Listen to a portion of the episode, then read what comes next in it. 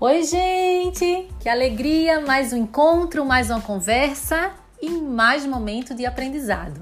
E hoje vamos falar, vamos conversar e vamos trocar muito sobre como nós, cuidadores, podemos contribuir, nutrir e apoiar o autoconhecimento da criança. Sim, desde a infância, desde o início da nossa vida, a gente já deve estar tá aí acessando é, quem somos, porque aí vai ficar mais fácil nossa jornada e a gente vai ter clareza, consciência de do que a gente quer, de quem a gente é, do que gostamos, do que não gostamos e como passar pelas diversidades, pelos obstáculos e pelos desafios da vida.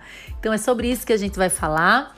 É, se você está gostando dos nossos conteúdos, compartilha com amigos, profissionais, familiares, cuidadores do Brasil, porque vai ser muito bom poder receber cada um de vocês aqui e o mais importante, saber que de alguma forma a gente está plantando aí uma semente, aumentando nossa rede de cuidado pelo mundo.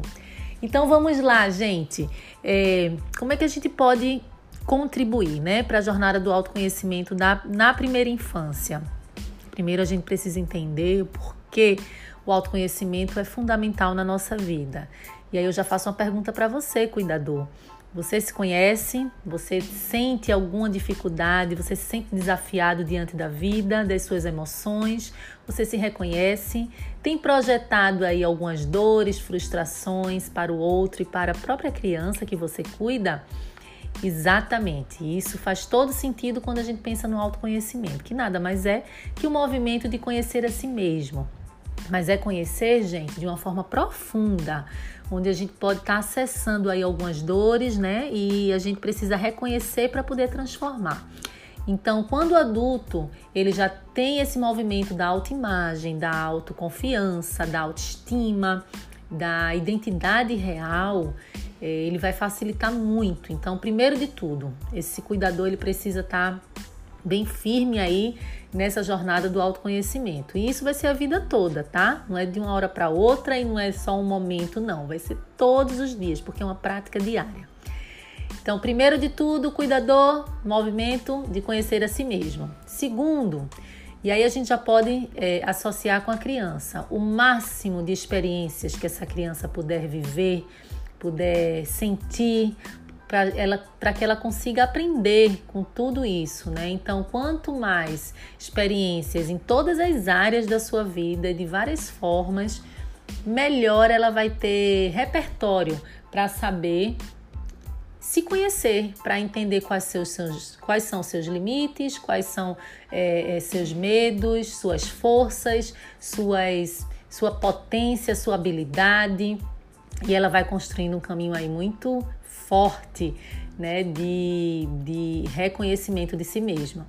E outro ponto muito importante que eu diria aqui, eu trouxe aqui três dicas, é, que a gente precisa observar mais e intervir menos. Então, quando a gente observa, a gente a gente não, não coloca e não impõe nenhum tipo de, é, de, de, bloqueio né, nessa criança, porque ela precisa ter liberdade de expressão para ela poder é, se reconhecer no meio que ela está. O, o adulto cuidador, claro, ele vai facilitar o seu processo, ele vai ser a parte é, segura né, e consciente, mas ela precisa viver as experiências, ela precisa se mostrar diante delas. Então, quanto menos a gente intervir, quanto menos a gente é, colocar a nossa nosso ponto de vista, nossa autoridade, nossa nossa visão, mais condições essa criança vai ter de se expressar e nós estaremos ali, ó, no suporte sempre que ela precisar. Então é isso, gente. Comenta aqui se você gostou, compartilha.